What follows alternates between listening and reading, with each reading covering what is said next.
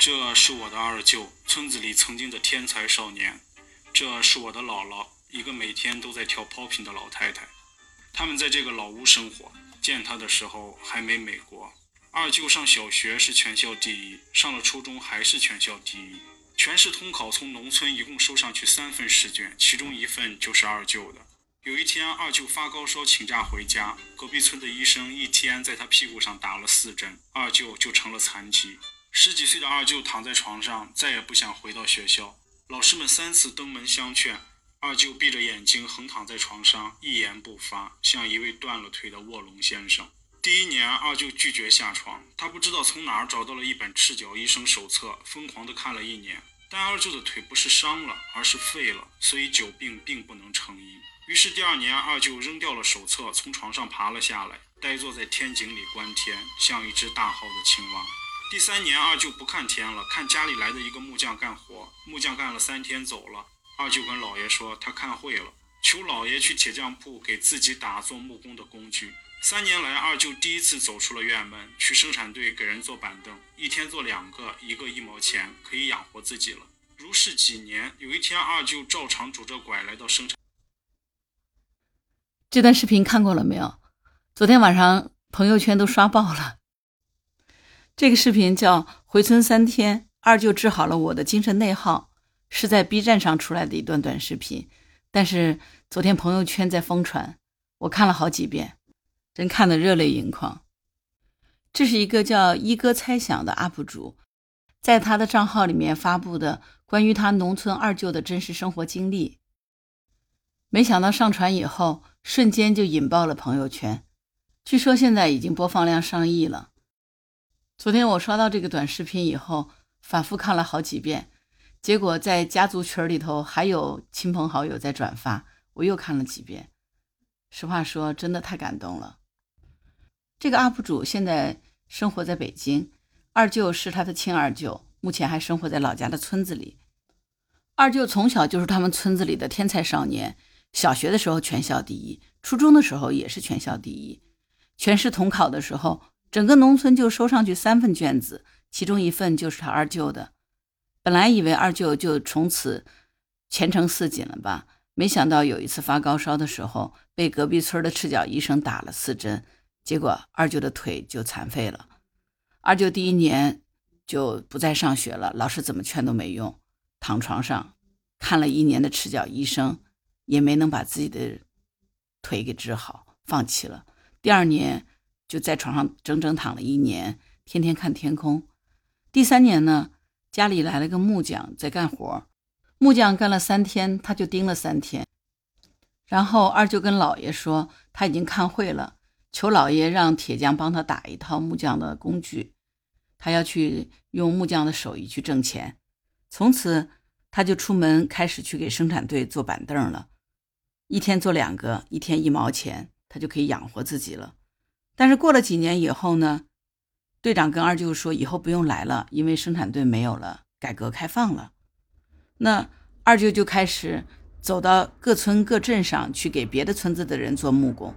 有一天在路上还遇到了当年那个把他打针打坏的赤脚医生。那个医生跟他说：“要是在今天，我早就被告倒了，我得承包你一辈子。”二舅笑着骂了那个人一句，一瘸一拐的又给人干活了。后来呢，也不知道怎么回事儿，二舅的残疾证就一直没能办下来。于是二舅很失望，他就拄着拐棍辗转去了北京，因为他想去天安门广场看一看，看看毛主席纪念堂。后来二舅很快就兜里没钱了，他的一个堂弟呢在北京当兵，那作为军人家属，二舅就住进了部队。二舅在里面还混得挺好的，因为他不喜欢搭讪人，只喜欢埋头干活。而且不知道从哪儿弄了一套木工工具，当时部队的条件也不好，二舅就默默地帮士兵们打了很多柜子和桌子、凳子之类的。那你说部队里哪个兵会不喜欢这样的二舅呢？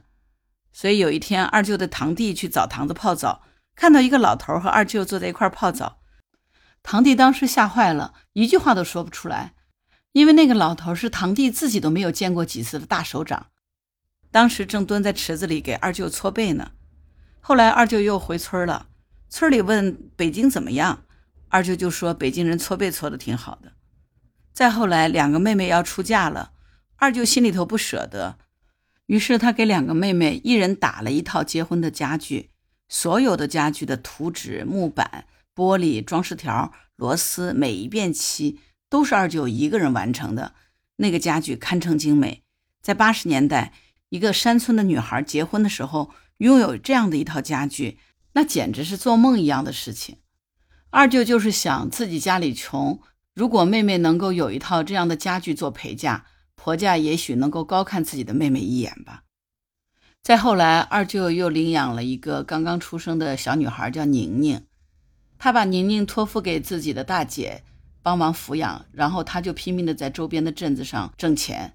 后来宁宁长大了，结婚的时候在县城买了一套二十万的婚房，二舅出了十几万的钱。你真的不能想象这笔钱他是怎么样一分一毛的攒下来的。二舅把大半辈子的钱都给了女儿，他心里头可是高兴的要命。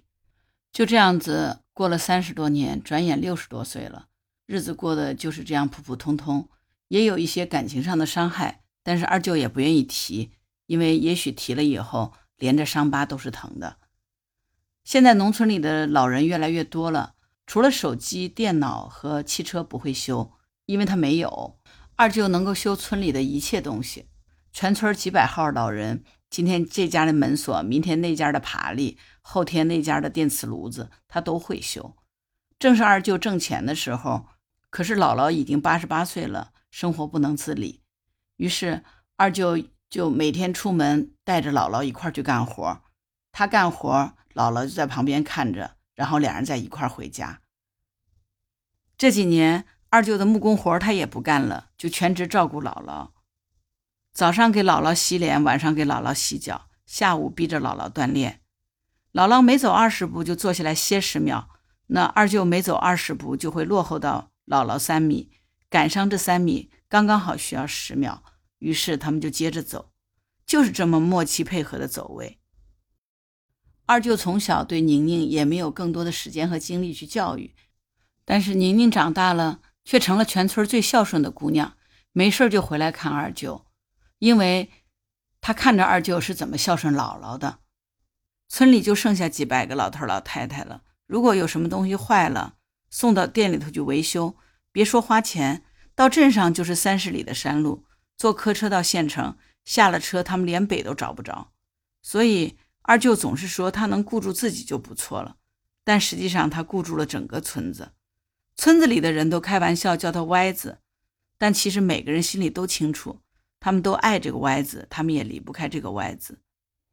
作者后来说，一九七七年恢复高考的时候，那个时候二舅刚刚十八岁，如果不是当年发烧以后打的那四针，二舅可能就已经考上大学了，就成了一名工程师。然后拿着国家发的退休金，住着单位分的房子，悠哉悠哉，颐养天年。隔壁村有个老头就是这样，他当年的成绩跟二舅比可差远了。可是二舅的人生就是这么遗憾。作者说他后来问过二舅，他觉得这个人生遗憾吗？二舅说他从来不这么想，从来没有想过，从来没有想过遗憾，就是努力活下去就行了。这就是关于二舅的故事。我不知道你听了以后是不是和我一样非常感动。虽然我从小没有在农村生活过，但是抛开具体的生活场景，二舅这样的一个优秀的天才少年，因为意外遭遇人生的厄运，他也痛苦、迷茫，然后甚至于有点想放弃人生。可是最终他没有停下来，他想明白了以后。就开始不断的积极的活下去，想尽各种办法让自己的人生活得更好一点，把自己照顾好了，同时去照顾自己身边所有他能够顾得到的人，不管是女儿、妈妈，还是两个姐妹，还是全村的几百号老头老太太。他虽然嘴上说着他只能顾到自己，但实际上他真的是把整个村子都给顾到了。这样的人生真是在精神上极其富足，极其丰盛。充满了向上的力量和积极饱满的人生智慧，这个是有一种正向的，让你感觉到特别受鼓舞的能力的。我不知道你怎么想，相比较他的人生来说，我可能也遭遇到一些人生的痛苦，但是，但是我应该有能力活得更好，应该有勇气去追求自己的人生，而不是仅仅停下来去遗憾、去抱怨、去追悔。其实那个没有任何的改变。怎么样好好的活下去，让自己的人生活得更加丰满，让自己的精神更加愉快？我觉得这是我接下来要干的事情。你是有什么样的收获呢？欢迎在我的评论区留言，谢谢。我是木兰，如果你喜欢我的节目，请加入木兰之家吧。我们在群里可以做更深入的讨论，请到绿色小圆圈的那个平台里面找到木兰的全拼加字母零九八七六，就可以找到我了。好了，今天我们就聊到这里，我是木兰，拜拜。